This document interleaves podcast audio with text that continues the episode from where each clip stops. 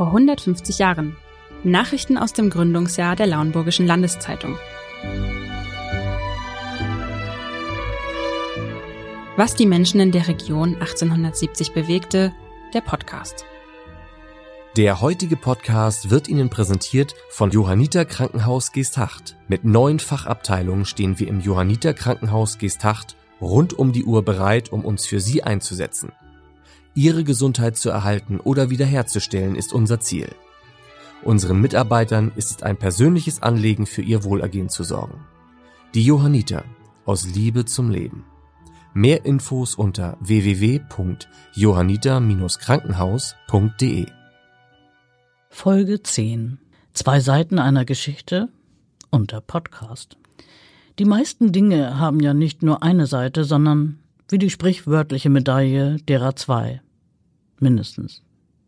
So ist das auch mit einigen Geschichten und Rubriken aus der historischen Allgemeinen Lauenburgischen Landeszeitung und sogar mit diesem Podcast. Aber dazu später. In der historischen Allgemeinen Lauenburgischen Landeszeitung von vor 150 Jahren gab es schon so eine Art Leserbriefseite. Die Rubrik nannte sich Fragekasten. Und der damalige Charme war, dass die Redaktion immer sofort antwortete auf die Frage, die ihnen dort gestellt wurde. Zumeist in epischer Länge, in dem amtliche Verordnungen oder Dokumente abgedruckt wurden. Und das sogar noch per Fortsetzung in den folgenden Ausgaben. Langweilig, meinen Sie? Ja, da haben Sie für heute wohl recht. Doch damals hatten die Menschen nicht so viele Möglichkeiten, an diese häufig amtlichen Informationen zu kommen. Da waren die sorgfältige Prüfung durch die Redaktion und der Abdruck in der Zeitung höchst willkommen. Und so wendete sich ein Landwirt, der nur mit AS abgekürzt wird, am 29. September an den Fragekasten der Zeitung. An die verehrliche Redaktion der ALL ergeht hiermit die Anfrage, ob sie es nicht für nützlich erachtet, das Vieh besitzende Publikum über die Natur der Rinderpest, Kennzeichen, Vorbeugungsmittel etc. durch eine mit der Sache vertraute Feder aufzuklären? Und tatsächlich reagiert die Redaktion sofort. Gern kommen wir dem Wunsche des Herrn A.S. nach. Und zwar glauben wir nach Prüfung mehrerer uns vorgelegter Aufsätze über die Seuche, die nachstehende von der Regierung der Provinz Schleswig-Holstein veröffentlichte Belehrung über die Natur der Rinderpest als uns am ausführlichsten erscheinende der allgemeinen Aufmerksamkeit empfehlen zu wollen. Na und dann folgen einige dieser Belehrungen spaltenlang mit dem abschließenden Hinweis Fortsetzung folgt. Am 20. Oktober wird unter der Rubrik Aus Stadt und Land Lauenburg eine menschliche Geschichte aus Hamburg erzählt, die am Ende auch zwei Seiten hat. Zunächst ist dies zu lesen. In Hamburg wurde am Dienstag ein achtjähriger Knabe namens Anton Hesse in Schutzhaft genommen, welcher von seinem Vater, einem Akrobaten aus Braunschweig, der früher mit seiner Familie in Hamburg logierte, vor kurzem nach Harburg geschickt wurde, um dort auf eigene Faust sein Brot zu erwerben. Dies gelang dem armen Kinde nicht.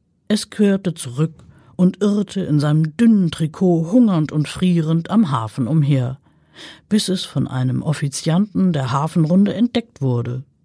Die herzlosen Eltern befinden sich nach dem HC jetzt in Ratzeburg.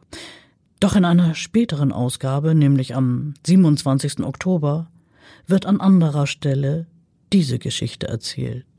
Eben die andere Seite. So heißt es dort. In Bezug auf die in Nummer 9 unserer Zeitung gebrachte Notiz von dem Knaben Anton Hesse geht uns ein Schreiben von dem Vater desselben, gegenwärtig in Mölln, wonach ersterer nicht von seinem Vater nach Harburg geschickt worden sein soll, sondern sich heimlich von seinen Eltern entfernt und dieselben genötigt habe, seinetwegen in Hamburg acht Tage lang sich aufzuhalten, ohne dass es möglich gewesen, ihn wieder aufzufinden. Unsere Notiz war dem Hamburger Korrespondenten entnommen und hat uns bei Abdruck desselben nichts ferner gelegen als eine absichtliche Verbreitung unwahrer Tatsachen. Und schließlich gibt es Meldungen, die für die einen völlig überflüssig sind, die andere aber umso mehr interessieren. Gerade das Thema Mode lässt weitaus mehr als eine Sicht der Dinge zu. Sind Haarknoten, die Chignons wirklich so schön? Und müssen Rüschen sein? Das kann man ja von zwei Seiten sehen. Und zum besseren Verständnis der gleich folgenden Meldung hier auch eine kurze Erklärung dafür, was Ballonnachrichten sind. Während der deutschen Belagerung von Paris wurden nämlich zwischen dem 23. September 1870 und dem 28. Januar 1871 von der französischen Postverwaltung hauptsächlich nachts große bemannte Postballons und auch kleine unbemannte unter Ausnutzung der jeweiligen Windverhältnisse steigen gelassen, um den Postverkehr mit der Provinz aufrechtzuerhalten. Dies war die einzige Möglichkeit, Briefe aus der belagerten Stadt zu bringen. Jetzt aber endlich die Meldung, wie sie sich 1870 in der Zeitung findet. Damit unsere Damen nicht leer ausgehen bei der lange andauernden Belagerung von Paris, teilen wir Ihnen mit, was wir über die dort gegenwärtig bestehende Mode haben ermitteln können. Wir können uns freilich nur auf sogenannte Ballonnachrichten stützen, die ja aber in der Jetztzeit ebenfalls sehr modern sind. Wäre es auch nur, weil sie aus Paris kommen. Eine Dame schreibt nun per Ballonbrief Die Belagerung ist auf die Mode nicht ohne Einfluss geblieben. Die Kostüme der gegenwärtigen Saison zeichnen sich durch große Einfachheit in den Garnituren aus. Man sieht fast keine Voyants, Rüschen und dergleichen mehr. Man, man beginnt auf die Moden à la Pompadour, auf übereinandergelegte Jupons à la Marie Antoinette zu verzichten. Die Modefarben sind dunkel. Mit Schmucksachen ist man äußerst sparsam. Alle Übertreibung der weiblichen Toilette sind verschwunden. Und denken Sie sich, der reizende Chignon macht wieder dem natürlichen Haare Platz. Grausames Schicksal. So endet tatsächlich diese Meldung mit grausames Schicksal. Dabei geht es doch nur um Mode, nicht wahr? Ein bisschen grauselig erscheint dagegen tatsächlich eine Heilungsmethode, die gegen Rheumatismus empfohlen wurde. Die zwei Seiten dieser Geschichte sind, was dem Kranken hilft, das schmerzt ihn auch. Aber hören Sie selbst. Diejenigen unserer Leser, welche an Rheumatismus leiden, machen wir auf eine Notiz der E-Zeitung aufmerksam, in welcher es heißt, dass in mehreren aufgeführten Fällen der Stich einer Biene an der schmerzhaften Stelle veranlasst, Wunder bewirkt habe. In dem Maße, wie die Geschwulst des Stiches sich ausgedehnt habe, sei der rheumatische Schmerz verschwunden, selbst bei hartnäckigen Fällen. Und nun, wie anfangs schon angedeutet, ein paar Worte sozusagen in eigener Sache. Wer nur lange genug in den alten Ausgaben der Allgemeinen Lauenburgischen Landeszeitung aus dem Jahre 1870 stöbert, der findet so viele Anekdoten und Geschichten, liest Kurioses und Witziges, Trauriges und Ernstes, Langweiliges und Spannendes. Die Arbeit an diesem Podcast hat sehr viel Freude gemacht. Die zwei Seiten dieses Projekts könnten unterschiedlicher kaum sein. Hier die brüchigen, vergilbten Seiten der 150 Jahre alten Zeitung, die ewig im Archiv schlummerten. Dort das moderne Aufnahmestudio, das jedes gesprochene Wort sofort auf einen Datenträger band und die Geschichten so für alle Menschen im Internet abrufbar werden. Tatsächlich lagen noch ein paar Arbeitsschritte dazwischen, die teils wirklich sehr amüsant waren. So sind ja die Berichte in der historischen Zeitung, wie schon erwähnt, in der alten Schriftart Fraktur gesetzt, was sich nicht sofort flüssig liest. Zudem sind die einzelnen Zeitungsseiten sehr empfindlich. Es verbot sich also jedes Mal für eine Podcast-Aufnahme diverse Male hin und her zu blättern oder direkt abzulesen oder gar den alten Zeitungsband durch die Gegend zu tragen. So wurden also erst einmal die Seiten von Oktober bis Dezember 1870 ganz vorsichtig abfotografiert. Und dann lesen, lesen, lesen und abtippen das Ganze. Aber stopp.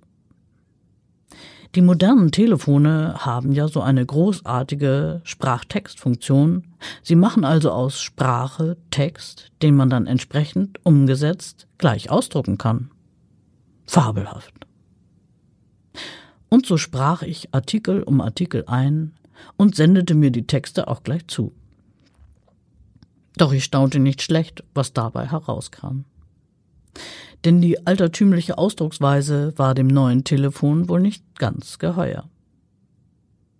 Aus den herabwallenden Sammetgardinen im Feuilleton-Text wurde beispielsweise herabfallende Samtkaninchen.